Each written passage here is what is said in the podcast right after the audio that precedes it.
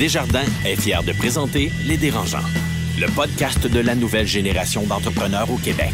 Quand les entrepreneurs ont besoin de soutien, chez Desjardins, ils ne dérangent jamais. Visitez desjardins.com par oblique entreprise. Ils font le tour du monde. Signent de gros contrats. Écœurent pas mal de monde. Et nous racontent tout ça. Voici les dérangeants. Bonjour à tous, mon nom est Patrick Marcellet et je vous souhaite la bienvenue à ce douzième épisode déjà du podcast des dérangeants. La thématique d'aujourd'hui, c'est la concurrence ou euh, la compétition qui peut parfois être dérangeante quand même, on va se le dire. Et euh, pour nous euh, parler de tout ça, on aura aujourd'hui Jean-Daniel, Carlo et Alex. Ben bonjour à vous. Bonsoir. Salut, Pat. Bonsoir. Euh, on commence comme, comme on en a l'habitude, évidemment, par vos coups de cœur et vos coups de gueule avant d'aborder la compétition, la concurrence. Et d'ailleurs aussi, avant d'accueillir, je tiens à le dire, la sommelière Jessica Arnois, Oui. qui en a très long à dire aujourd'hui, vous allez voir. Donc, vos coups de cœur, vos coups de gueule, par qui on débute? Ben moi, je vais. euh, je me laisse inspirer d'Étienne Crevier. Je vais faire la plug de la semaine. On commence pas toi aussi. Oh! Et je vais plugger un de mes projets parce que je suis extrêmement fier de mon équipe et de ce qu'on vient de lancer aujourd'hui. On a acheté il y a quelques mois un terrain de 1254 acres à une heure de Montréal. Fait que pour les non-initiés, c'est une fois et demie Central Park. Gros comme le plateau Mont-Royal ou 964 terrains de football. Et tabarouette quand même, OK? et avec deux lacs, une montagne, et on crée la première destination B-Side Cabins, donc avec des chalets B-Side, et euh, on va euh, pouvoir faire euh, de l'expérientiel et vivre en fait notre lifestyle là-bas. Fait qu'on est extrêmement heureux, c'est un projet sur lequel ça fait les- des, des années qu'on pense qu'on travaille, et là on vient de concrétiser ça aujourd'hui même. Ah, yeah, félicitations. Cool. Merci. Vraiment, Très cool. vraiment très le fun, certain. Mon euh, coup de cœur, c'est difficile de faire bref, mais je vais faire bref. C'est le progrès en général, la technologie. On le voit avec euh, Uber, puis ça me fait penser au thème de l'épisode d'aujourd'hui qui parle de la compétition puis de des compétiteurs. Il faut embrasser le progrès, il faut embrasser la technologie comme un moteur de progrès. Il faut que nos sociétés s'adaptent avec des bonnes valeurs parce que ce progrès technologique-là va nous amener à redéfinir ce qu'on fait. Dans les 50 prochaines années, il va y avoir immensément de changements, comme on l'a vu dans ce microcosme des, taxis plein de changements. Ça fait du mal à des gens, entre autres des chauffeurs qui ont payé une fortune leur euh, truc. Ça fait du bien aux utilisateurs. Ça, c'est rien dans une vie humaine, mais la gestion du trafic, la gestion des prisons, la gestion des écoles, tout va changer. Gardons nos valeurs fortes pour modeler ce monde-là de demain qui va changer extrêmement vite.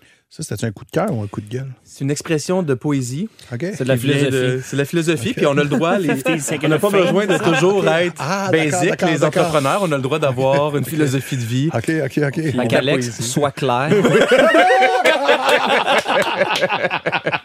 On va couper le bout de Carlo. Alex, je t'écoute. hey, je vais d'un coup de gueule. OK? Euh, il y a quelques jours, la base. Tu y vas dans le- un coup de gueule pour le coup de cœur de Carlo? Moi, je vais, la boucle moi, je vais être clair. C'est un coup de gueule. Euh, la cathédrale Notre-Dame de Paris a brûlé. Oui. C'est une grande tristesse, tristesse et une grande perte.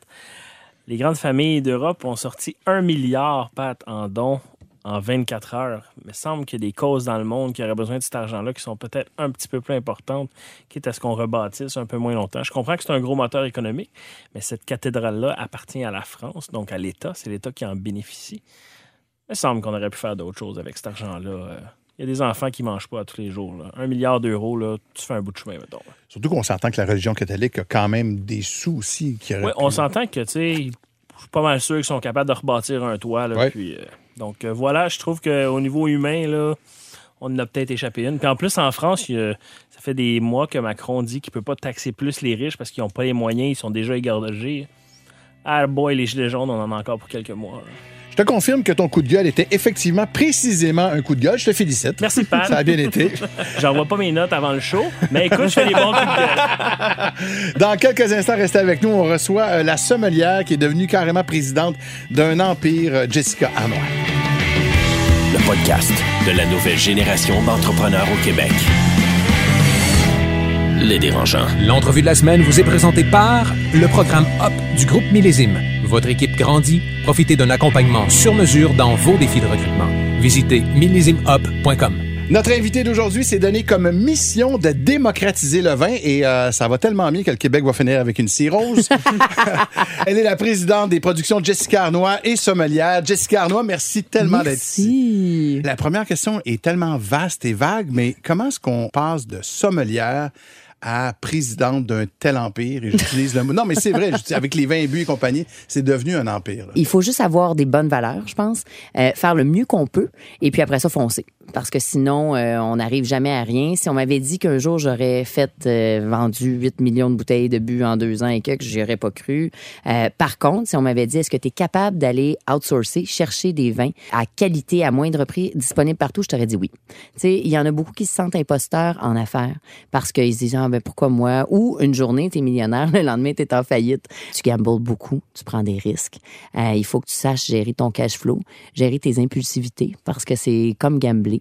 Vient un temps où, tu sais, on parle d'empire, mais c'est dangereux. Parce que de trop en vouloir, t'arrêtes quand, t'arrêtes où? Puis moi, j'ai souvent pour mon dire que des fois, on veut être quelqu'un, comme on va prendre Trump, là, par exemple. Tu sais, c'est plus le cash qui l'inspire à continuer. C'est quoi?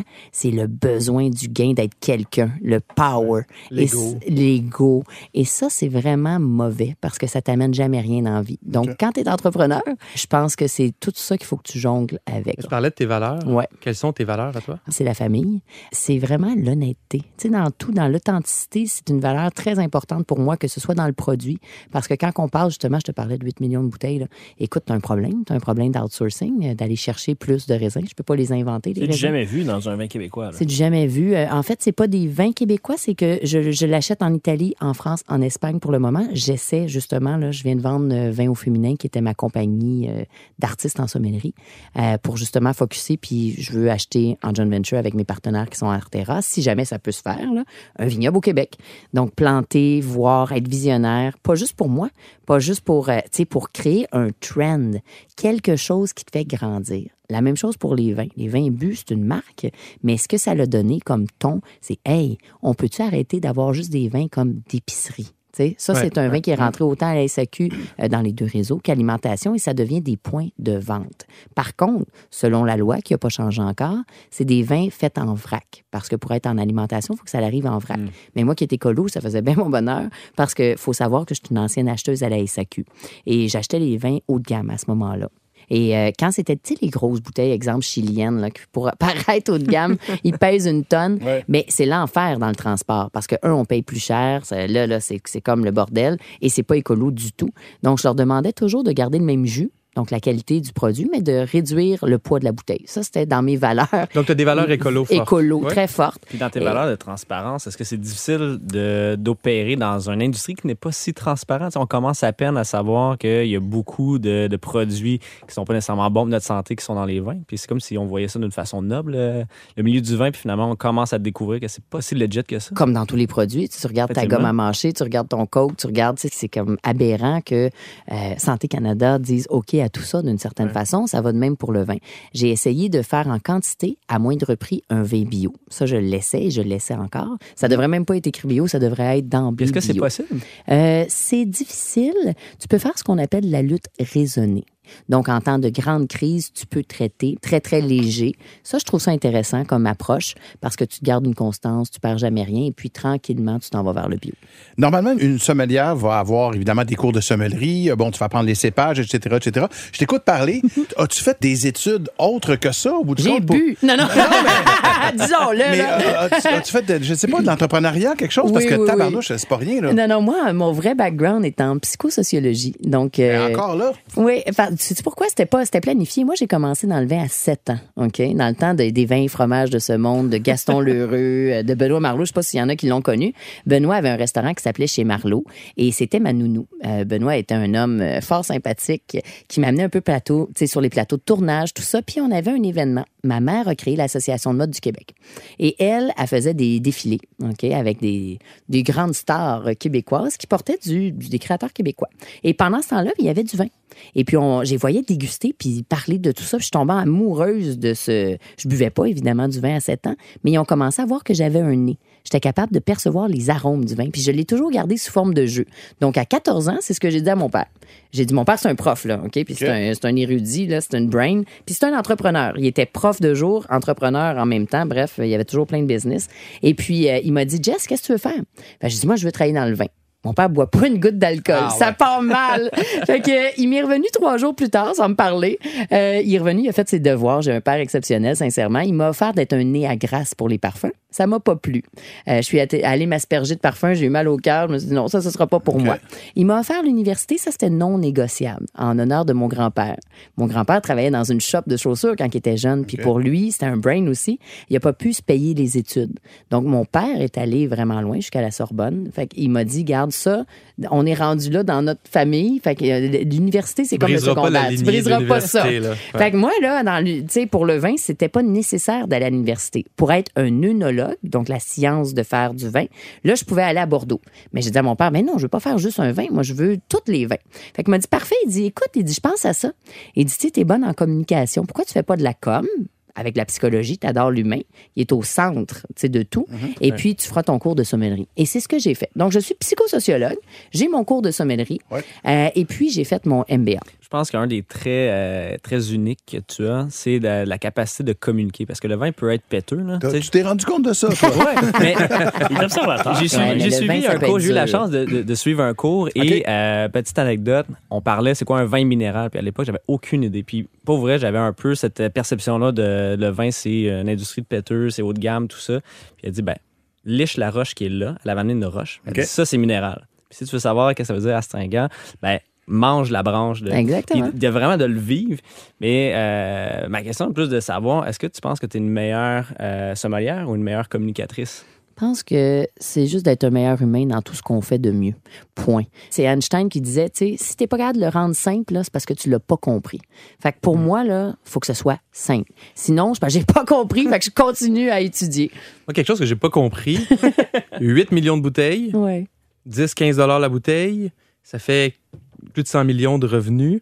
Comment fonctionne la mécanique du modèle d'affaires dans le vin, que ce soit en épicerie ou à la SAQ? C'est très différent. Dans le vin, là, tu vas payer ta matière première qui est le raisin X. Après, tu as ta bouteille. OK?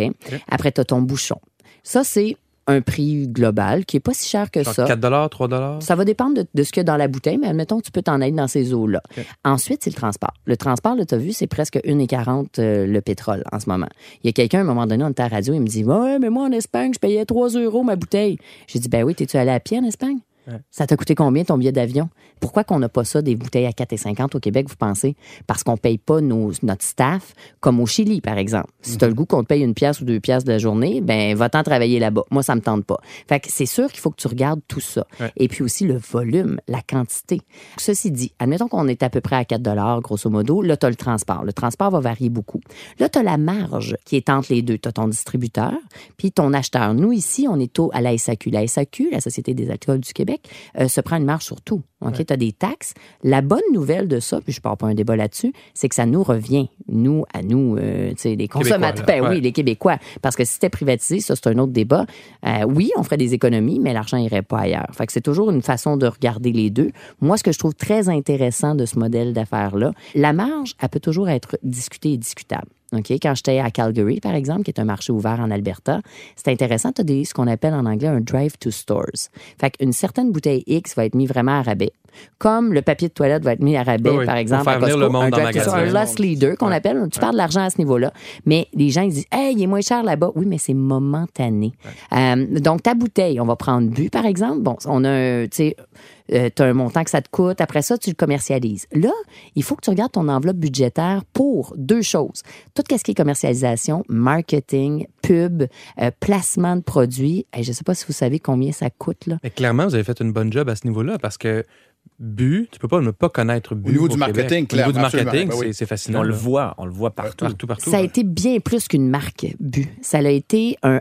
C'est comme la pointe de l'iceberg de faire briser quelque chose que les Québécois, avec raison, avaient une, certaine peur d'aller acheter en épicerie parce que, un, le manque de connaissances disait Ah non, t'achètes un vin d'épicerie, t'es un quétaine, tu connais pas ça. Deuxièmement, c'est comme arc. Les vins d'épicerie, c'est de la chenoute, ça goûte dégueu parce que tu sais même pas ce qu'il y a dedans. Et il y a de la vérité dans ces ces deux axes-là. J'explique pourquoi. Parce que quand je suis arrivée au Québec, moi, j'avais étudié pas mal ailleurs. J'avais travaillé en Europe, aux États-Unis. Fait que moi, quand je suis arrivée, j'avais pas le thinking de je suis une quétaine si j'achète en épicerie. J'ai jamais pensé ça parce qu'aux États-Unis ou en Europe, j'achetais chez là. Carrefour ou, euh, tu sais, n'importe où. En là, j'ai- Italie, il se trouve du très, très bon ben, vin. n'importe où, là, tu comprends? Euh, donc, et je suis une fan de la SAQ euh, comme caviste. Tu as 401 magasins, OK? Versus 18 000 points de vente. Fait que pour moi, la SAQ, c'est vraiment des cavistes. Donc, tu peux aller là. Tu sais, c'est un magasin spécialisé en vin. Mais je peux-tu, moi, tu sais, même je suis sommelière, acheter n'importe quelle bouteille sur, tu sais, on the go? Parce que je sais pas si l'agneau va être en rabais, si c'est le saumon qui est en rabais. Une question de proximité aussi. Quand Ben, tu vas en région, des fois, les SAQ, c'est 20 minutes de conduite. Complètement. Et puis là, j'étais la première à finir que quand tu étais chez moi, là, au Québec, quand je suis revenue vivre au Québec, j'avais plein de bières dans mon frigo. J'adore la bière, là, mais j'avais plus de vin nécessairement de tous les jours parce que c'était plus accessible la bière. Donc là, je me suis dit, oh, oh, il y a un problème. Quel est le, le problème? Le problème, il est le suivant.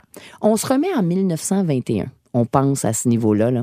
Quand euh, tu avais la prohibition, là, etc. Après ça, la création de la commission des liqueurs, on va célébrer les 100 ans là, bientôt.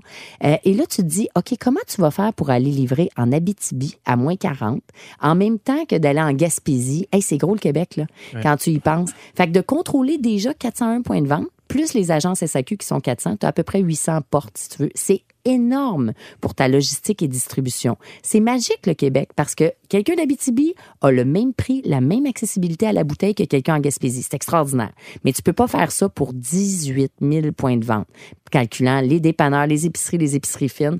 Fait que je les comprends. Ça a été difficile. Après, tu as eu des créations d'emplois avec des syndicats qui se sont créés. Donc, si tu calcules 5 000 employés, ça va être difficile de les bouger puis te dire que le modèle d'affaires va changer. OK? Mais je les comprends. Je comprends les employeurs aussi et les employés. C'est dans les deux cas. Ça, c'est un historique de la SAQ. Ça, c'est l'historique de la. SAQ parce que... T'avait pas dit tout à l'heure, mais elle étudie en histoire. Ah oui, c'est ça, non, mais pourquoi je te dis ça? C'est parce que pour faire un produit, il faut que tu comprennes ton marché. Donc, quand j'ai fait mon MBA avec le but de faire le vin but, j'ai tout étudié ça. Et une fois que je vous le résume, c'est facile de comprendre, de dire, ah, c'est pour ça qu'il y a eu une création de bi réseaux, deux réseaux. Un réseau SAQ pour protéger la logistique et distribution et les achats. Il y a eu un réseau d'alimentation. L'alimentation, c'était très peu qu'il y avait des permis pour pouvoir faire des bouteilles qui allaient en épicerie. Très, très peu. Et tu n'avais pas de mention du cépage jusqu'à temps qu'on arrive, OK, avec l'aide de Julia Wines et tout ça. On s'est battu fortement pour avoir minimalement le raisin dessus. Et la mention d'où ça vient. Tu vas avoir le pays, mais tu n'as pas la région. pas, pas encore à ce Ça, jour. c'est la loi qui empêche Ça, c'est la loi qui empêche Ah, ok. ça en ce moment. Donc, bref, quand je suis arrivée dans le marché, la question c'était pourquoi bu puis comment que ça marche pour les markups puis Ouais. tout ça. Euh, ça a été ça mon thinking. Puis je me suis dit ok le monde c'est pas parce qu'ils veulent pas acheter un verre en épicerie. C'est pas ça. C'est qu'ils veulent la qualité en épicerie. Donc c'est quoi la règle que tu peux pas contourner? C'est le vrac. Pas de problème. Si je suis capable d'acheter du Pétrus parce que j'étais acheteuse en chef pour la SAQ, j'achète une bouteille à des milliers de dollars, je suis certainement capable d'outsourcer. Ça veut dire d'aller déguster. On appelle ça de la négoce. T'es négociant. Donc, moi, j'ai un budget X. Puis je voulais pas que le vin, j'ai regardé le panier client qui est toujours sous 15 dollars pour les gens. Tu sais, après ça, ça commence à être cher. Donc c'est à peu près aux alentours de 13 dollars 63 sous à peu près. Fait que tu dis bon, qu'est-ce que je peux faire avec ça? Faut que je calcule ma bouteille, mon bouchon, mon transport, la marge de celui du détaillant. Donc il me reste temps pour acheter un produit X. Moi j'ai décidé de pas d'ajouter de sucre, pas de fake bois. Euh, c'était un gros gamble parce que tout le monde me disait ben non, le monde il aime ça des vins qui sont sucrés puis j'ai dit non, il aime ça des vins qui sont mûr, comme un raisin. Quand tu manges un raisin mûr, là, il est sucré, mais tu n'as Ouais. pas d'ajout de sucre. Donc, il faut juste que tu sois capable de déguster. On déguste. Je travaille avec trois œnologues. Le top du top du top dans, en, en quantité, là.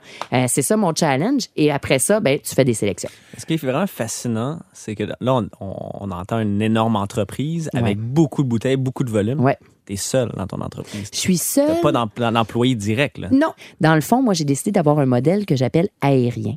Parce que c'est toujours deux choses que tu regardes. Tu sais, tout à l'heure, on parlait des entrepreneurs. Tu vas avoir un ange financier pour te kickstarter à moins que tu sois riche. OK? Ce qui est très rare. Fait que d'habitude, tu fais un prêt, soit un prêt à la banque en ristourne de qu'est-ce que tu vas avoir à investir ou un ange financier qui va croire en ton produit euh, ou ton projet X. Mais là, tu te, tu capitalises ta vie. Tu te mets en prison d'une certaine façon. Il faut que ça passe. Là. Sinon, c'est la faillite. Tu pas deux choix, c'est ton Y. Hein? Tu donnes tout, puis tu peux pas revenir en arrière. Mais là, tu peux perdre ta vie, ta famille, ton temps, tu sais, tu lâches Avoir pas une prise, pression aussi qui vient d'ailleurs. qui est folle, la gérer. pression. Ouais. Fait que ça, faut le mesurer. Tu fais ça pour qui puis pourquoi? Ça, c'est la première question. Moi, là, je fais ça pour personne d'autre que moi, dans le sens que ma vie, là, on a tous une vie. Moi, je la maximise, ma vie, au max. Puis, par contre, un peu comme la cigale puis la fourmi, euh, peut-être que là, garde, je vais peut-être vieillir euh, très, très vieille. Fait qu'il faut que je planifie pour avoir des beaux jours. Fait que je tripe, je me remets de côté, puis je planifie pour ma fille. OK? Puis mon chum a deux enfants, fait que maintenant, je planifie pour trois enfants. C'est comme ça que je planifie. Ma retraite est déjà planifiée avec mes amis. Fait que je vais acheter. un- on va travailler parce que quand tu te sors de Liberté 55, ça, c'est pas vrai. Euh, c'est, faux. C'est, gars, reste en cash, puis après ça, tu vas être libre. Mais après ça, tu n'auras plus de mission, puis tu n'auras plus rien. Euh, moi, ça marche pas pour moi. Moi, je veux travailler un peu, pas être obligé. Donc, euh, mon modèle est justement contractuel. Et avec but, c'est un joint venture. C'est une association. Donc, moi, je m'occupe de ce qu'il y a dans la bouteille et eux du contenant, puis de ce qu'ils font. C'est les tops au monde. Ça s'appelait Constellation Brand et Artera. On n'aurait jamais eu un gros succès comme ça si je l'avais commencé from scratch. Non, c'est ça. Ben non, parce que Profiter eux, de leur force à eux, de Ben, leurs atouts, de leur réseau, de leurs contacts. Exactement. Par faire. contre, en, euh, ce sont leurs employés, ce sont avec mon produit. Donc, ce que je veux dire par mon produit, c'est moi qui crée le, le, le jus qu'il y a dedans, le vin, qu'est-ce que ça va goûter, qu'est-ce que c'est, je fais les sélections, je travaille avec trois œnologues, mais un succès, c'est le succès de tous. Mm. S'il arrive un- une couille, comme on dit en bon français, ah, c'est moi la responsable uniquement. Donc, c'est intéressant de regarder ça. Par contre, eux, ils ont pris des risques financiers. C'était comme mon ange financier, si tu le regardes comme Ouais, ça. ouais. Mais en retour, Ils ont, des, ils ont, ils ont un retour. euh, il y a un retour. Fait on est un couple. C'est comme ça. C'est ça, un joint venture. Tu es un couple en affaires. Ça fait une couple de fois que tu évoques le, le concept de, de conciliation travail-famille. Ouais. Tu as dit que c'était important, c'est dans tes valeurs. Tu as une fille, tu as un chum avec euh, deux enfants, mais tu vends quand même 8 millions de bouteilles depuis je sais pas combien de temps. Tu as un paquet d'entreprises. T'es-tu mis des règles quelconques? Parce que là, tu es avec nous à soir. là. Ils sont des d'une règles? cage. Ils ont un petit bol d'eau, des biscuits. ça. non, ça va super bien. La première règle de base, là, tu sais, là, on a choisi un ex. Par exemple, comme moi, je suis une famille 2.0, là. Ouais. Tu sais, des fois, ça peut te faire ton affaire, pas ton affaire. Essayez dans n'importe quoi. Mon père m'a élevé de me dire qu'un ennemi un jour devient un ami l'autre jour. Fait que dans le fond, là, des fois, de prendre du temps puis d'essayer d'avoir un terrain gagnant pour les deux, même si, regarde, t'es plus avec pour une raison. Ah, tu parles de ton ex, là, Je ouais. parle de mon ex, d'un ex-employeur, d'un ex-client, d'un n'importe quel ex dans ton passé. Le plus grand succès pour moi, ça l'a été de pas prendre rien de personnel, de pardonner, passer à un autre appel puis dire, garde, le but dans la vie, c'est pas de gagner. T'es perdant en fais- faisant ça. Pense à d'autres choses puis maximise. Fait que pour moi, là, ma fille, j'ai des règles très, très claires. Fait que mon ex, là, la moitié du temps, moi, j'ai l'autre moitié du temps. Euh, j'ai un calendrier à la maison. C'est clair. Elle sait exactement où je travaille, comment, quand, pourquoi. Le meeting le plus important de toute ma vie, c'est elle. OK? Elle, mon conjoint, puis les filles, maintenant. Fait qu'on s'est mis des règles claires. On a un chalet. Notre chalet, c'est notre spot familial. Fait que moi, je travaille trois mois. Je fais de la promotion, OK? Trois mois par année. Octobre, novembre, décembre, là, je travaille un an en trois mois. Mais par contre, le reste de l'année, parce que tout est un équilibre, je suis super libre. Fait qu'on tripe avec les enfants, on a notre off avec les enfants, on prend des vacances. Moi, si j'ai un meeting... Ah oui, exactement. Puis moi, un meeting, j'aurais pu très bien arriver avec Angelica ici. Là. Ouais. Puis les gens sont très habitués. Dans En le fait, monde tu as du vin... essayé, mais on a refusé. Ouais. Et ça rue en ce moment, pleure. non, mais c'est ça. C'est mes règles de vie. Puis s'ils disent non, là, admettons que j'anime une soirée, tu sais, quelqu'un est venu me voir, ah mon Dieu, t'amènes ton enfant. Euh, oui. Et je vais partir à 10 heures. Il n'y a pas de problème, tu sais. Est-ce que ça a été dur? Parce que c'est facile à dire à la fin, une fois que c'est fait. Ouais. Puis là, on a cet équilibre-là, mais entre. OK, il faut que je trouve Ah. un équilibre, puis maintenant j'en ai un, il y, a une- il y a un méchant gap. Là. C'est tellement dur euh, qu'il faut jamais. Je pense que les gens essayent de plaire aux autres. OK, dans un temps Ouais. premier. Souvent, on pense, ah, qu'est-ce qu'ils vont penser de moi? Ou euh, je devrais faire ça. Ou ouais, j'ai l'air d'une mauvaise mère. Je parle beaucoup de mon papa, mais ma mère m'aide beaucoup aussi. Euh, j'ai fait un deal avec ma mère. C'est elle qui garde ma fille. Elle était pas là. Elle, c'est un entrepreneur. Elle a manqué beaucoup avec moi parce qu'elle a pas su bien s'entourer. Et je dis toujours que la clé du succès, tu vois, son manque à elle a fait en sorte que c'est pas mon manque à moi. J'en aurai d'autres. Mais de bien s'entourer dans tout dans la vie, en entreprise, c'est Vraiment ça la clé. Après, c'est les valeurs. Mes valeurs, mes trois valeurs principales qu'on a parlé tantôt, mais les réelles, c'est l'amour, Est-ce que j'aime ce que je fais? Est-ce qu'ils m'aiment en retour? Est-ce que j'aime les gens avec qui je travaille? L'amour, c'est number one. Après, c'est le respect. Je me respecte-tu? Je suis en train de travailler comme une forcenée pour être qui? Pour être vu? Pour être... Pff, ça vaut rien, ça. OK? Tu vas mourir comme tout le monde, puis personne va se souvenir de toi. OK? Euh, le but, c'est pas ça. Le but, c'est j'ai-tu fait ce que j'avais à faire? Parce qu'on a tous, même un concierge, même tous les, jobs ont- sont importants dans une vie. Je dis concierge parce que je l'ai été, OK? Fait que, ben, j'étais plongeuse en réalité. Fait que tout est important. Respect, puis après ça, la confiance. T'as-tu confiance en ton partner? T'as-tu confiance en ton partenaire de vie? Ça, c'est ce qui drive ma vie. Et puis, mes limites, c'est ça. Après 5 heures, là, admettons, là, après l'école, en fait, je vais chercher ma fille. Ça finit à 3h45 quand je le lis? Je vais la chercher à 3h45. That's it. Les courriels, c'est fini. Jusqu'à temps qu'elle dort. Puis même quand elle dort, je les prends plus maintenant. Tu sais pourquoi? Ben, j'ai une vie, moi aussi. J'ai une question. euh, c'est quoi la vraie histoire du passage raté en politique? Oui, ben ça, je peux l'expliquer qui a très duré pas longtemps? Oui, en fait, la politique, là, euh, c'était pour les libéraux. Moi, avec Ouais. les libéraux, aux je dernières élections. Là, Au de- dernier, qui vient juste tout juste d'arriver. Euh, il faut toujours savoir ce que tu fais dans la vie. Puis dans la vie, des fois, tu as des portes qui s'ouvrent. Je l'explique.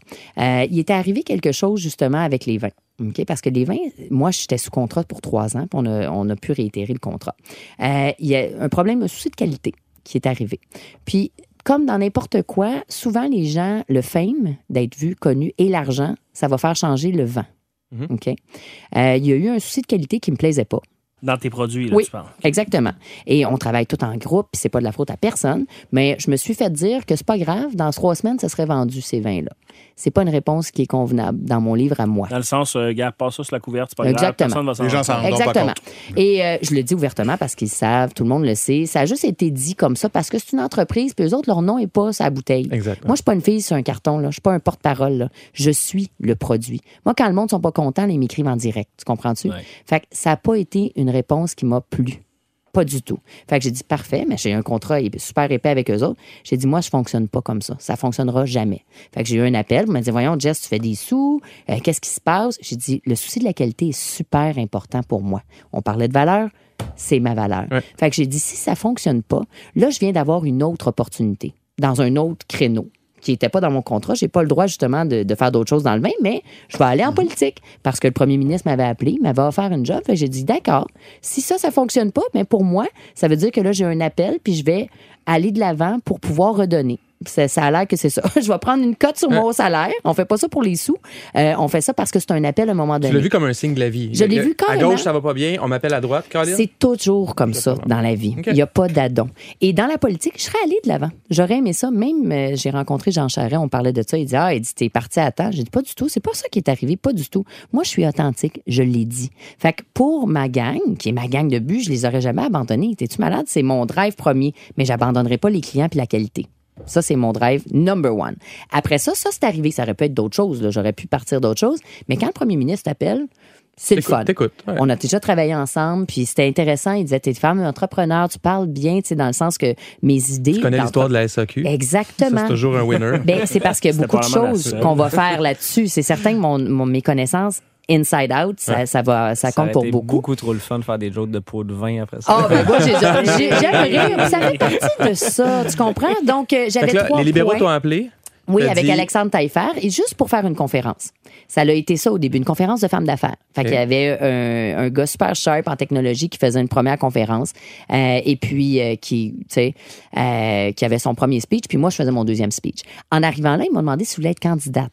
OK? Et Une fois que t'es arrivé dans la pièce, Ben, ils ont dit, juste dans, c'est cette semaine-là, et puis ça tombait bien. Tu sais, c'est une question de mousser les nouvelles puis de faire peur. Bon, Uh-huh. Brome-Missisquoi, c'est là qui sont les vignobles au Québec, etc. Euh, et puis, de, de fil en aiguille, ils ont dit, bon, ben, on va lancer ta candidature. Mais moi, je peux pas, je suis encore avec Bu, là. J'ai j'ai jamais voulu lâcher Bu dans cette optique-là. Si Bu voulait passer à une autre étape, puis de faire du commercial, etc., il aurait pu décider, bon, ben, OK, Jessica Arnois, c'était un kickstart. On a, là, maintenant, on décide de faire d'autres choses. Il y avait l'opportunité. Ouais. OK? Euh, mais moi, j'ai un contrat, je l'honore, évidemment. Et si la politique vient me chercher, parce que Bu peut comprendre ça aussi, ben, Artera, et il était au courant très bien, euh, ça aurait pu être une option. Mais il faut que je, je fasse mon contrat jusqu'à la fin. Il faut que, il y avait tout ça à prendre en compte. T'honores ton deal. Ouais, t'honores toujours tout. T'honores qui tu es, dans le fond. Euh, et ça, c'était clair. Donc, le premier ministre le savait, tout le monde le savait avec son équipe, Alexandre Taillefer, etc. J'ai fait ma conférence et ils ont décidé de De dire que j'allais être candidate. Mais ça, c'est pas moi qui ai annoncé ça, parce que c'était pas ça. Donc, mais ça, ça a été écrit. Donc, eux, ils avaient pris pour acquis que je m'en allais candidate. C'est une façon de mettre de la pression aussi. C'est une façon Ben de, de oui, te mettre la main dans l'engrenage. C'est pas grave, c'est la là? vie. Tu comprends? Moi, ça me stresse pas. Ça n'a pas sorti de ma bouche. Est-ce que j'avais de l'intérêt? Tout à fait. OK? Est-ce que ça aurait été le timing? Peut-être. Tu sais, on regarde ça, je l'ai analysé. Combien de jours après, tu as, dû? Euh, t'attends toujours dans n'importe quelle houle, là, dans, dans les médias, t'attends trois semaines. C'est à peu près ça. Dans n'importe quoi, les gens, là, ils s'en souviennent juste plus. C'est- Mais pourquoi? Comme Parce le que problème de qualité. C'est ça que dans n'importe quoi. Le problème de qualité a été réglé. Euh, oh non, non, hey, ça, je l'ai pas lâché. On est allé en labo, on a tout corrigé. Ça l'a été. ah non, tu tu fous? Hey, On a moi, mis des là- produits chimiques C'est dedans. ça, j'allais dire. Non, c'est pas des produits Un chimiques. petit peu de sucre. Un peu de clair. le Non, clair, ça non, purifie. non, absolument pas. C'est une chute thermique. Donc, tu peux ajuster le vin, l'acidité de ton vin, en ajustant la température. Donc, tu mets le vin dans une cuve et tu fais ce qu'on appelle une chute thermique. Tu peux soit le refroidir, et puis là, ton acide qu'on appelle tartrique va s'en aller. Fait que non, non, euh, on on n'en est pas là. Et euh, mais c'est intéressant de comprendre la vérité parce qu'on peut toujours, on parlait de langue de bois, on peut aussi faire parler Ben oui, les autres. puis, puis, puis c'est un passage chez les entrepreneurs, le passage est souvent difficile. Oui. Donc, ça a été un exemple d'un passage raté, Ben, ça n'a pas été un passage raté, ça a été un passage mal annoncé. Non. Extraordinaire. Je vais te dire pourquoi. Parce qu'il n'y avait rien de pas. Eux autres, ils ont voulu que je sois candidate. Ils l'ont dit. Ça s'est pas produit. C'est comme si tu me dis, Jess, veux-tu me marier? Finalement, je décide de pas t'épouser. OK? Tu vas retrouver une autre femme, ça va être extraordinaire. Tu Mais c'est pas comme toi, Jess. non, mais ce que je veux dire là-bas, c'est que là-dedans, c'est que des fois, on voit les choses négativement. Moi, j'ai vu ça comme très positif. J'ai fait mon point. Mon équipe avec but, ils savent que je suis pas juste une face sur un carton. Tu comprends? ouais. J'y tiens profondément. C'est pas l'argent qui me drive, c'est pas le fait d'être connu. Ça, c'est super important. De l'autre côté, pour la politique, est-ce que j'avais pensé à ça? Oui, ça m'a toujours interpellé, la politique. Euh, bleu, blanc, rouge, peu importe l'équipe que tu es, ça, ça change rien. Au final, c'est l'individu, puis ce que tu vas aller défendre. Fait est-ce que c'est un bon timing? Ça s'est pas produit là. Est-ce que je vais en faire un jour? Sûrement, parce que Ouais. j'adore ça et je le dis haut et fort à tout le monde. Quand vous voulez faire du changement, faut s'investir. C'est clair. Et c'est Ouais. tout. C'est ça. En tout cas, ça aurait fait une Christie de belle bataille contre Isabelle Charret, ça, dans Bon Missisquoi. Ça Ah, j'aurais pas été là, j'étais pas là. Ah, finalement, non, ok, non, non, ok, non, c'était pas mon. Non, non, j'habite, euh, j'habite proche d'ici, donc c'était pas loin d'ici. Je conclue avec ça. Euh, Jessica Arnois, mettons que tu gagnes tes élections. Mettons que tu acceptes, puis go, on y va avec le Parti libéral. Pas en plus, le Parti libéral gagne. Euh, et là, je veux pas que tu patines, oui ou non. Est-ce que Jessica Arnois aurait privatisé la SAQ? Ah, pour ça, euh, moi, j'ai un modèle complètement différent. Euh, moi, euh, je te dirais non. Je garderais la SAQ. Dans le modèle d'affaires, ce que j'aurais privatisé, c'est les commerces. Et je vais vous dire pourquoi. J'aurais gardé dans la SAQ l'achat pour qu'on devienne numéro un au monde. OK? Puis j'ai un plan d'affaires extraordinaire dans ma tête. Par contre, donc, tu gardes tes employés, euh, tu sais, au sein de, de, de ce qu'on appelle logistique Le et siège distribution, social, le fond, siège Ouais. social, l'entrepôt, les camions, la distribution. Et j'aurais éclaté ça dans les 18 000 points de vente. Donc, c'est création d'emplois extraordinaire. Tu as besoin de conseillers en vin et en bière et en spiritueux, un peu partout à travers le Québec. Donc, ouvrir. Think out loud, différemment. Et euh, j'ai tout qu'un autre projet pour le Québec aussi. Ça, c'en est un autre. Donc, euh, en fait, c'est un modèle hybride qui protège ce qu'on a de plus fort, qui ouvre le marché pour les tripeux, OK, que tu aies accès. ben, Et non pas que les conseillers en vin sont pas bons, parce qu'ils sont très, très bons, mais c'est sûr que je vois les 400 magasins un peu comme des cavistes. Fait que la SAQ en aurait gardé, ce qu'on appelle les Super 40. Et les autres, tu peux les privatiser, exemple. Fait que ça aurait été un modèle hybride. On réinvitera Jess juste pour parler de ce modèle d'affaires-là Ouais. futur pour le Québec, puis on débattra du modèle d'affaires. Oui, a toujours c'est quelque chose d'intéressant à oui, faire. oui. Une C'est fois le qu'elle ça. élue encore. Une fois qu'elle sera Hey, élue. Non, euh, non, non, hey, moi, je me présenterai pas, là. Alors, on en a pour plusieurs années. Jessica Elle va finir ministre de la Santé. Ouais, c'est ça. J'ai un bon médicament, un petit verre de rouge tous les jours, c'est bon, avec modération. Un immense merci, euh, Jessica, d'être Merci venue nous voir. beaucoup. Le podcast de la nouvelle génération d'entrepreneurs au Québec. Les dérangeants. Vente à salade, une présentation de Desjardins Entreprises. Fier de donner un élan aux projets les plus inspirants des entrepreneurs du Québec. Juste avant d'amorcer euh, le débat d'aujourd'hui, euh, c'est le moment de vous présenter l'avant-dernière start-up finaliste parmi les 10 euh, sélectionnés par notre panel d'experts chez Desjardins Entreprises. Et je vous rappelle que jusqu'au 4 juin prochain, vous allez pouvoir voter en ligne pour le projet de votre choix qui va mériter une formation bootcamp à l'école d'entrepreneurship de Beauce. Les dérangeants vont aussi choisir un gagnant. Alors, notre projet du jour, Jean-Daniel? Ben, aujourd'hui, on vous présente une startup qui s'appelle Le Curieux et on va écouter Anne Gagnère, journaliste et fondatrice de l'entreprise. Bonjour, je m'appelle Anne Guénière. Comment vous avez expliqué à vos enfants, vous, la légalisation du cannabis, les élections provinciales? Pas facile, hein. Moi, je suis journaliste et j'ai deux enfants. C'est vraiment important pour moi que mes enfants, mais aussi vos enfants, nos enfants, comprennent ce qui se passe autour d'eux. Alors, j'ai créé Le Curieux. Le Curieux, c'est un journal numérique qui explique l'actualité aux enfants de 8 à 12 ans. Vous voulez en savoir plus? Allez voir notre site lecurieux.info. Merci. Hi, ça aurait été une bonne chose que mon enfant de 18 ans connaisse le curieux avant. Euh, je vous écoute. euh, Tu parles de la légalisation du cannabis? C'est cela. C'est les programmes d'études aussi, là, Ouais. je pense. Tout ça. Ben, moi, je trouve que c'est une excellente initiative. Après ça, à voir comment ça va se déployer, mais on a un enjeu crucial en ce moment de contenu, de contenu de qualité véridique et surtout dans un ère où les fake news et aussi que l'information est disponible partout et tu n'as aucune façon de savoir quelle est la vraie information et les, surtout les jeunes sont influencés par les Instagrammers, les YouTubers, ces gens sur euh, le web qui ont une très grande liberté d'expression, mais peut-être très peu de contenu. Donc, je pense que ça a une pertinence. Maintenant, je serais curieux de savoir euh, comment ça se déploie. Euh, en tant que fondateur de aidersonenfant.com, un portail pour outiller les parents, c'est sûr que je suis d'accord avec la mission qu'elle se- qu'elle s'est donnée, qui, elle, est plus en lien avec l'actualité, que nous, on est plus en lien avec les difficultés les défis que les familles peuvent vivre. C'est un enjeu important d'informer les parents et les enfants sur l'actualité pour aider les êtres humains de demain à bien structurer leurs pensées, entre autres. Euh, le modèle d'affaires derrière, on le connaît pas, là. Bien Donc, sûr. euh, d'un point de vue sur abonnement. business. Tu peux acheter des, articles ou tu peux t'abonner de façon annuelle. Encore le parent qui paye, c'est ça. J'aime la mission. Modèle d'affaires, ça va être difficile, mais j'aime la mission. Et le pitch comme tel? Écoute, moi, je pense que c'est un bon pitch. Euh, on comprend exactement le problème, le problème qu'elle tente de résoudre. Donc, je pense que, somme toute, c'était très bien. là. Excellent. Donc, je vous rappelle que c'est le projet Le Curieux euh, de Anne Gagnère euh, pour découvrir nos 10 finalistes et aller voter. D'ailleurs, c'est important quand même. Euh, je vous rappelle que vous allez sur euh, l'adresse Internet suivante. C'est lesdérangeants.com barre oblique vente ta salade. Restez avec nous. On amorce le débat dans quelques instants. Vente à salade, une présentation de Desjardins Entreprises. Pour encourager le projet finaliste de ton choix, vote avant le 4 juin 2019 sur lesdérangeants.com barre oblique vente à salade. Les dérangeants. Le débat de la semaine, une présentation de Garling WLG. Le succès, ça se prépare et ça se protège. Développer les meilleurs réflexes en matière de droit et propriété intellectuelle. Visitez garlingwlg.com. On amorce maintenant donc euh, le débat de ce douzième podcast des dérangeants. Je vous rappelle qu'on a avec nous Jean-Daniel, euh, Carlo et Alex euh, qui sont avec nous pour essayer de démystifier la, la concurrence. La concurrence qui est parfois de la compétition, mais qui l'est peut-être pas non plus nécessairement toujours. Ça peut être même parfois une inspiration, ça peut être euh, des alliés peut-être même. Qu'est-ce qui vous a donné cette envie-là de jaser de ça? Ben, c'est réel euh, pour tout entrepreneur. Tu peux pas le nier. Tu Non, peux pas- tu peux pas. ça arrive à tous les jours. Ouais. Et euh, c'est facile de euh, se laisser distraire, de se laisser euh, défaire, détruire ou influencer par ça. Fait que je pense que c'est important d'en parler ouvertement parce que c'est un sujet qui est... euh, qui est peut-être tabou d'une certaine façon, parce que des fois, tu le vis intérieurement. Là. Donc, euh, Et puis comme entrepreneur, on rencontre des, disons, des compétiteurs. Oui. Puis ils sont tous différents. Ils ont tous une attitude différente envers nous. Il y en a qui sont amicaux. Il y en a qui sont amicaux, mais ils sont par en dessous. Il y en a qui sont euh, extrêmement compétiteurs, puis ils veulent que tu perdes. Ils, Quand, eux tu veulent dis, quand gagner. tu dis par en dessous, c'est des backstabbers, c'est ce qu'on veut dire? Oui, c'est ça. Tu sais, des gens qui vont, euh, qui vont sourire, mais en même temps qui, qui, qui veulent pas du tout ton bien. Oui. Euh, tu as différents niveaux, puis tout dépendant de la personnalité de l'entrepreneur, c'est pas toujours simple d'interagir avec ces gens-là d'une façon qui est bonne pour l'entreprise, qui est bonne pour être intègre avec ses valeurs. Je veux qu'on commence par parler de vous, tiens, avant de parler de la compétition. Vous, vis-à-vis de la compétition.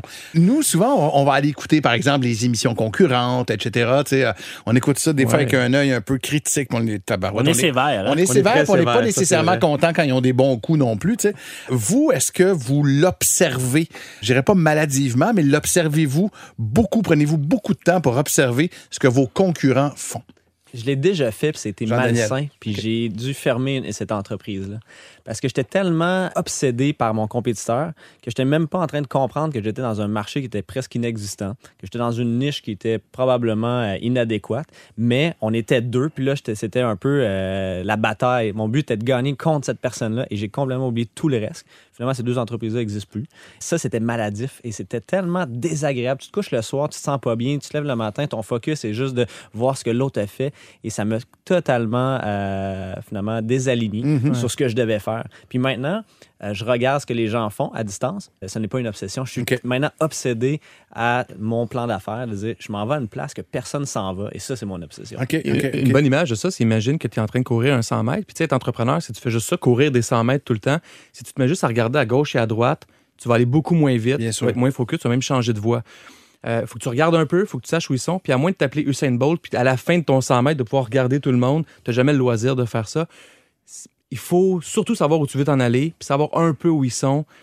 Mais sinon, ça devient, euh, ça devient une perte d'énergie beaucoup, beaucoup, beaucoup. OK, OK. Mais moi, écoute, moi, j'ai un changement d'attitude totalement euh, 180 degrés, si on veut. là.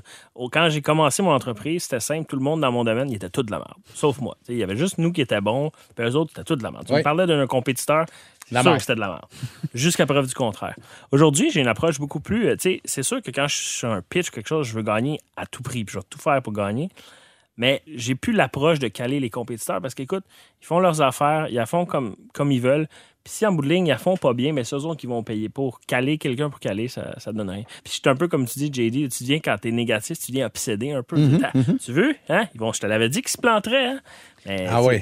Ouais, ouais. Puis en même temps, tu sais, cette, cette obsession pour l'autre, elle est malsaine dans le sens où on essaie tous de survivre, de faire de quoi qui nous passionne. Puis c'est Ouais. rare que tu es passionné de détruire les autres personnes ou de, de défaire quelque chose. Tu sais, on est passionné à construire. Ouais. Puis c'est un peu euh, l'objectif, c'est de dire, ben moi, je m'en vais là, puis peut-être que je vais observer ce que les autres font, puis m'inspirer, prendre les meilleures pratiques. Hey, ça, Exact. c'est bon. Puis là, t'accélères. Est-ce qu'il y a moyen de s'inspirer de la compétition plutôt que d'être comme Alex puis de toujours la voir comme de la merde ou quoi que ce soit? Non, mais C'est vrai. Ah, sincèrement. Faites- Faites-vous des veilles compétitives, ça? Ben, oui et non. Enfin, des veilles compétitives, qu'est-ce que c'est, ça? Je connais Dans pas le fond, tu analyses un compétiteur, Ok. tu essaies d'aller chercher le plus d'informations possible sur ses pratiques d'affaires, qu'est-ce qu'il fait. Dans le fond, comprendre comment sa business opère pour après ça contrecarrer. OK, Jean-Daniel, faites-vous ça. Ben, on le fait euh, pour certains joueurs, en fait. Tu peux avoir des alertes Google qui fait que toutes les fois que ton compétiteur sort dans les médias, tu reçois une alerte. Donc, tu n'as pas besoin de toujours toi chercher. OK. Fait que oui, on garde une certaine veille. Par contre, nous, on est beaucoup plus en train de voir des gros joueurs qui ne sont pas euh, un compétiteur direct, donc pas dans notre marché, qui ne sont pas dans le modèle d'affaires précis qu'on fait. Par contre, on s'en va s'inspirer et là, on les regarde. Mais c'est pas vos compétiteurs directs, comme tu dis. Non. Ils sont comme moins fatigants un peu, là. Exact, c'est plus comme, hey, eux, là, ils ont fait des choses intelligentes. Monocle, pour nous, à Londres, c'est un exemple extraordinaire. Donc, c'est un média, une marque média, tout ça qui est déployé à travers le monde dans plein, plein, plein de niches. Pas du tout dans la nature, dans l'environnement, dans le plein air. J'analyse ce modèle-là, je suis obsédé par leur modèle, mais au final, ça nous profite. Puis, eux ne sentent pas une compétition, mais pour nous, c'est vraiment une accélération là, au niveau de notre modèle d'affaires.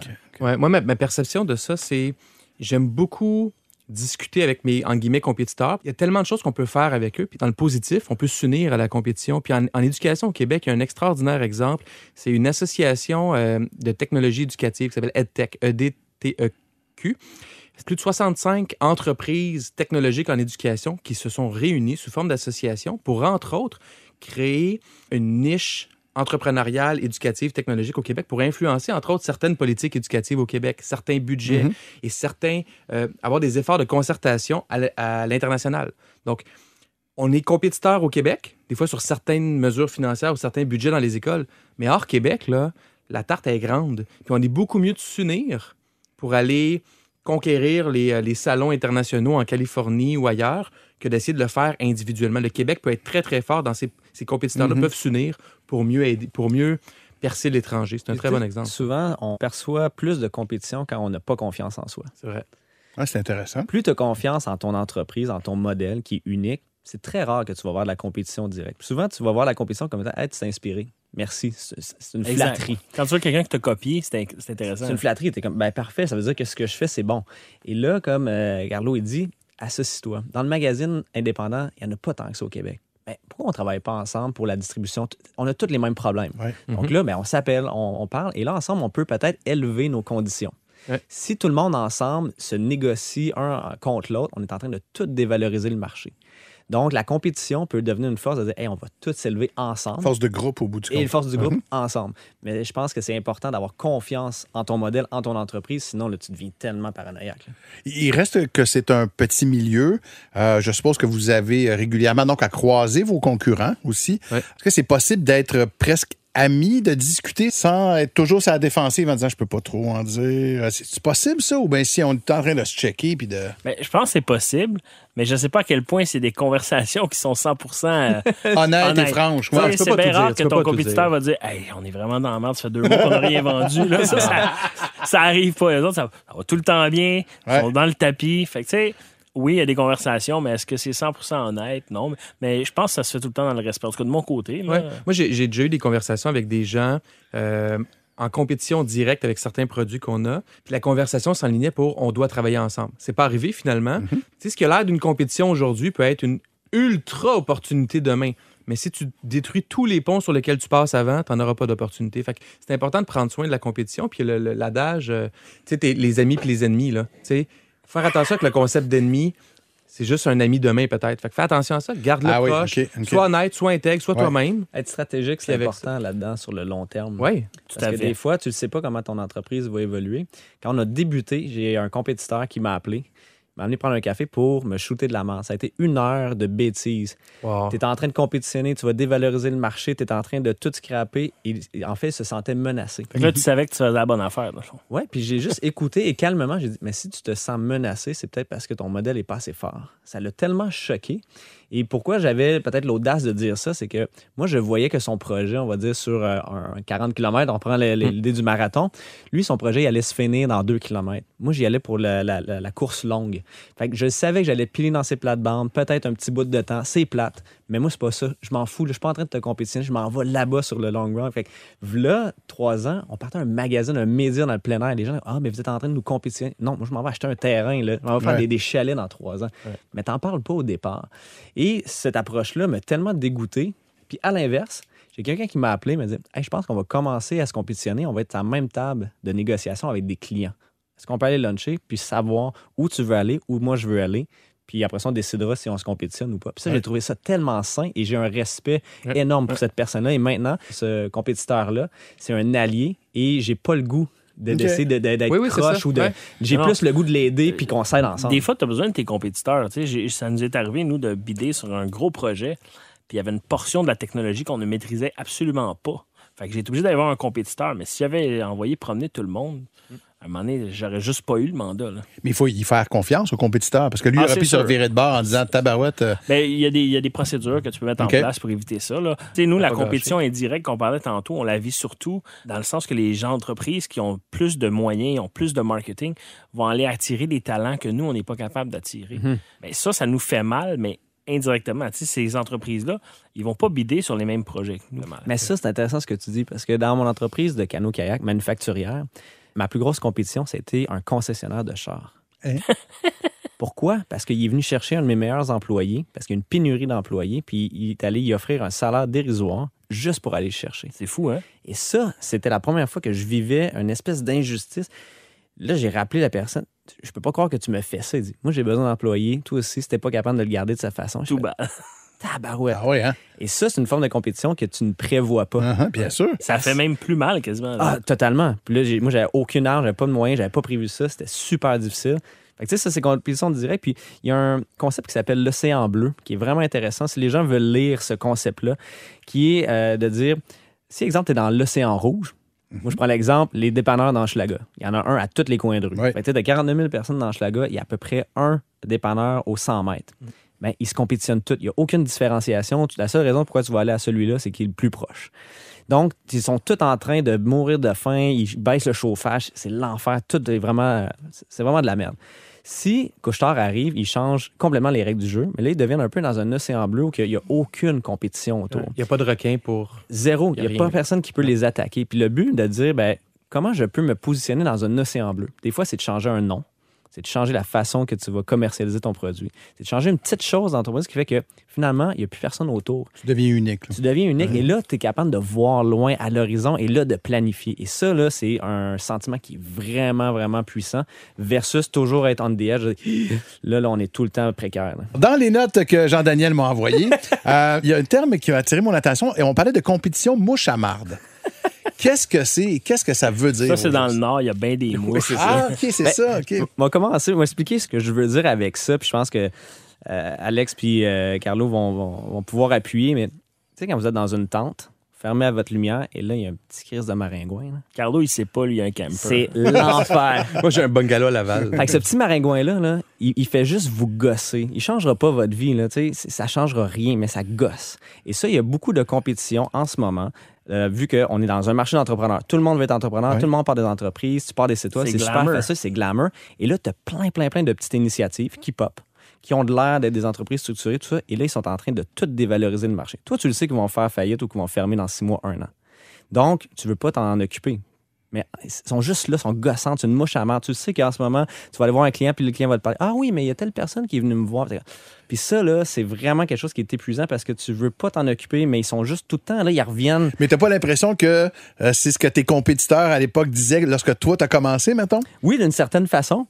Puis, je pense que plus souvent de mouche à marde que finalement un vrai, euh, on prend euh, analogie, un papillon qui va, qui va, Oh, qui va un fleurir. papillon. Qui va émerger, Une ouais. mais, mais c'est rare, c'est rare que t'as ça. Tu sais, c'est- un sur je sais pas Ouais, la, combien. la majorité des entreprises meurent de toute façon. Ah oui. C'est pour ça qu'il y a seulement les meilleurs qui restent. Puis dans ton domaine, Alex, tu ça, beaucoup d'entreprises Ah ouais, puis j'ai de beaucoup de piètre qualité. Moi, j'ai beaucoup de charlatans, de gars dans leur sous-sol, euh, souvent qui vont faire des accroires. euh, Puis ça, ces gens-là vont underbid. Euh, la stratégie classique, c'est qu'ils vont arriver sur un mandat. Je te donne un exemple, ça vaut 50 000. Eux vont dire, ah, moi, je le fais pour 25. tu sais. Le client est tout excité, chaud 25 000, il signe. Mais après ça, là, le client se fait avoir. Le client est échaudé. Puis là, quand on arrive, nous, une firme sérieuse, mais là, on, on a de l'air un peu malhonnête parce qu'on est plus cher que les autres. Fait que ça, ça c'est une compétition qu'on la voit moins parce qu'on est rendu de plus grande envergure. là. Mais c'est quelque chose qui nous a fait mal longtemps. Ça joue sur, sur le long terme. C'est pas sur le court terme. Fait que, Alex ou moi ou Gido, on en perd des contrats comme ça à cause de compétition, mais de ce genre de compétition-là de J'en ramasse aussi, par exemple. T'en ramasses comme ça. Oui, parce qu'il y a des clients qui viennent Mais nous voir justement parce que ça leur est arrivé. Ouais, quand, quand tu te bâtis un nom, quand tu te bâtis une crédibilité, tu vas aller chercher des meilleurs contrats. Fait que, tu sais, t'en perds quelques-uns, mais les autres, ils vont revenir parce qu'ils seront pas satisfaits. C'est Si c'est pas des bons compétiteurs, ils seront, ils seront pas Une satisfaits. des ça va bonnes choses, tu sais, à l'inverse de toutes les compétitions mouche que j'appelle, qui dévalorisent le marché puis font juste tout brasser les cartes. Mais tu as la compétition aussi qui élève tout le secteur vers le haut. Uber est un super exemple. Le taxi, là, c'était pas agréable, surtout pas à Montréal. Puis ça nous a forcé à changer cette industrie-là. Mais t'en as des joueurs comme ça dans chaque industrie qui forcent tout le monde à bouger rapidement, à être plus agile, à, être, à offrir un meilleur service. Et ça, c'est sain. C'est au bénéfice de- des consommateurs au bout du Vraiment, compte. on ouais. a besoin de ça. On a besoin de la compétition qui nous permet de juste dire, ben, écoute, on ne s'assoit pas sur nos lauriers, on va pousser plus loin, puis on va continuer à innover. Et ça, c'est de la saine compétition. Je vous trouve très serein euh, face à la compétition. On va- y revenir tout à l'heure. Mais euh, vous êtes-vous déjà pogné avec des compétiteurs, genre? Juste dernièrement, j'ai un collaborateur qui a copié un concept qu'on a fait. Et c'est pas de la grosse Un compétition. collaborateur étant un sous-traitant? C'est un détaillant qui travaille avec nous et euh, a décidé de copier un concept qu'on a fait et tout. Et il m'a pas appelé. Puis c'est petit, c'est mineur. Mais je sens le besoin d'intervenir, d'appeler le détaillant, de lui expliquer. Puis c'est comme un peu, euh, tu joues un peu, je veux dire, les, les grosses couilles de dire, ça c'est notre concept. Tu sais que tu es en train de refaire ce qu'on est en train de faire. Pas que ça me dérange parce que je ne sens pas une compétition sur le long terme, tout simplement parce qu'on est en train de diluer. Et quand tu bâtis une marque, ce que tu veux, c'est de contrôler ta marque le plus possible. Et ça, c'est poche à faire. Parce que tu as vraiment l'impression d'appeler, tu dis, Hey, on s'entend bien, je sais, mais ce que tu as fait, mauvais move, ça devrait plus arriver. Alex, toi, avec ton tempérament de bagarreur, t'es-tu déjà. euh, Non, écoute, euh, j'ai jamais appelé de compétiteur. Je ne vais pas m'abaisser à ça. Euh, par contre, j'en ai déjà rencontré dans des événements, puis je leur ai déjà dit ma façon de penser. Euh, mais euh, c'est mieux en personne qu'au Ben oui, ça, Oui, oui, ça. laisse pas de traces. Tu peux pas te faire poursuivre. euh, tu sais, bon. Je viens de repenser à un truc là, qui m'a mis hors de moi il y a pas longtemps. On a fait de la recherche et développement pour développer un nouveau produit, un nouveau canot, une nouvelle euh, matière première. Canon? Canot. Canot. Canot. Et euh, on a payé quand même cher. Donc là, on était vraiment avec des ingénieurs qui nous ont aidés à développer ça. Arrête avoir fourni- un paquet de crédit. Là. Même pas. c'est vraiment tough. Et là, notre, notre fournisseur, qui est un fournisseur qui, euh, qui fabrique la matière première, tout ça, le développe avec, avec nous. On le fait faire euh, dans un collège à Saint-Jérôme. On reçoit le produit. Une, fois- une semaine après qu'on a reçu le produit, notre compétiteur direct met une photo sur Facebook, exactement le même Ah ouais, hein? Il y a Fuck une off. seule usine qui fournit la matière première. On l'appelle, la personne commence à bégayer, Bubble, ben là, j'ai pas vraiment donné. On- vous êtes les seuls. Ils peuvent pas s'approvisionner ailleurs. Donc, pourquoi que nous, on a payé toute la recherche et développement et mon compétiteur direct a ce produit-là? Et finalement, on n'était pas backé au niveau légal. Il y avait une faille qui fait que lui pouvait changer tout simplement quelques lignes ou quelques designs et leur vendre à qui qu'ils voulaient. Ah ouais. Et là, on s'est fait fourrer par notre compétiteur parce que juste le fait que lui l'a mis sur Facebook, leur produit, il n'est pas raffiné. Nous, on avait, on est vraiment First plus to loin. market, là. Il est first to market. Fait que là, on est en train de pédaler en arrière, de faire, bon, là, la perception, là, on est rendu deuxième, nos détaillants. Ah, ça, c'est comme le produit de. Tu tu passes, t'es comparé tout le C'est temps. incroyable et c'est frustrant de dire j'ai investi dans ta compagnie, puis là tu le regardes dans les yeux. là. J'ai mis mon cash chez vous, tu vends ça à mon compétiteur, pourquoi je continuerais? là? Et c'est tellement frustrant, puis finalement, tu n'as pas de- t'as pas d'autre moyen que de, de te backer pour la prochaine fois. Ça m'arrivera plus jamais. Ah oui. ouais. C'est pas toujours sain, la compétition, quand même. Non. Hein, Malgré, malgré votre Mais, mais sérénité, je trouve. globalement, ça rehausse le tu niveau. t'attends Ok, pas à ça d'un fournisseur que tu fais manger, à la limite, là. Deux petits points en terminant. Euh, vous, euh, si vous aviez le choix, préfériez-vous être le leader qui se fait poursuivre par la compétition ou si vous aimeriez plus être celui qui essaie de rattraper le gros du marché? là? Moi, le leader, sans, sans aucune Toi, tu vas être le leader. Ouais, Mm. oui, tout Carlo? à fait. C'est- Il y, a, il y a beaucoup de liberté à être le leader. Puis en même temps, tu peux être le leader sans, sans t'asseoir sur tes lauriers puis essayer de continuer à innover. J'ai l'impression qu'un bon leader bien géré a plus de moyens pour encore plus innover. OK. Alex? Euh, ouais, je pense moi aussi un leader parce que tu sais, c'est une mauvaise habitude d'essayer tout le temps de rattraper quelqu'un. Fais ton affaire, puis à un moment donné, tu vas te rendre à la bonne direction. Fait que je pense moi un leader. OK. Pas du tout. Moi, je veux être le disruptor. Ah oui, hein? Le leader, je trouve ça ennuyant. Euh, quand tu es rendu à une certaine étape, c'est que là, tout est bâti, tout est là. Moi, j'aime le, disruptor, là, il est mécontent de quelque chose. Il veut être dans l'innovation. Et là, tu es un peu l'espèce d'instinct de survie. Il faut que je décolle, il faut que je fasse un truc. Et ça, ça m'intéresse beaucoup. Après ça, le leader va finir par t'acheter si tu déranges trop. Et au départ, le leader est tellement loin de ta réalité, il se fout de toi. Fait moi, j'aime cette notion-là de disruptor, de créer quelque chose de nouveau qui n'a pas été là, qui est en train de changer les règles du jeu. Puis après ça, ben, si un jour on devient le leader mondial dans quelque chose, j'ai l'impression qu'il va y avoir quelqu'un qui va me remplacer dans les opérations, puis je vais redevenir un disruptor une deuxième fois. Ah, c'est intéressant, ça. Ça fait une quinzaine de minutes qu'on se parle de, de compétition. Euh, Il y a un paquet de jeunes entrepreneurs qui nous écoutent, qui ne sont peut-être pas, au contraire, qui sont anxieux, euh, obsédés par leurs compétiteurs. Est-ce que c'est normal, en un mot, oui ou non? Oui. Non. Ben, Ah, OK. OK. je veux pas dire qu'ils sont pas normaux, là, mais concentre-toi sur ton produit, concentre-toi sur ce que tu fais, laisse faire le reste. C'est Ok. pas la compétition Mais- qui mais- va te mais- tuer, c'est la qualité de ce que tu fais. Je pense qu'il ne faut pas faire d'aveuglement euh, volontaire non plus. C'est Uh-huh. important d'être au courant de ce qui se passe dans le marché, dans le domaine. Sinon, tu peux vraiment te planter. Oui, te concentrer Oui, sur ton produit, mais si ton compétiteur a essayé des choses puis ça n'a pas marché, tu n'es peut-être pas obligé de prendre la même track. Là. Ah, sois réaliste. Sais, Ouais. Pense, pas que ton produit est meilleur que les autres s'il l'est pas. OK. Sois capable de- de comprendre que peut-être que tu n'as pas la bonne solution. Puis si tu as la bonne, ben, continue. Jean-Daniel, Carlo, Alex, merci beaucoup. Merci, énormément. Je vous invite à être euh, du prochain podcast d'ailleurs. Euh, Super intéressant. On va recevoir Marie-Pierre Morin euh, Oh. lors du, ouais, du prochain épisode, quand même, c'est pas rien. Et on va se parler euh, également d'un concept qui est extrêmement populaire que j'ai découvert grâce à vous, le concept des mentors. Bye tout le monde et euh, au prochain épisode. Le podcast de la nouvelle génération d'entrepreneurs au Québec. Les dérangeants. Les dérangeants!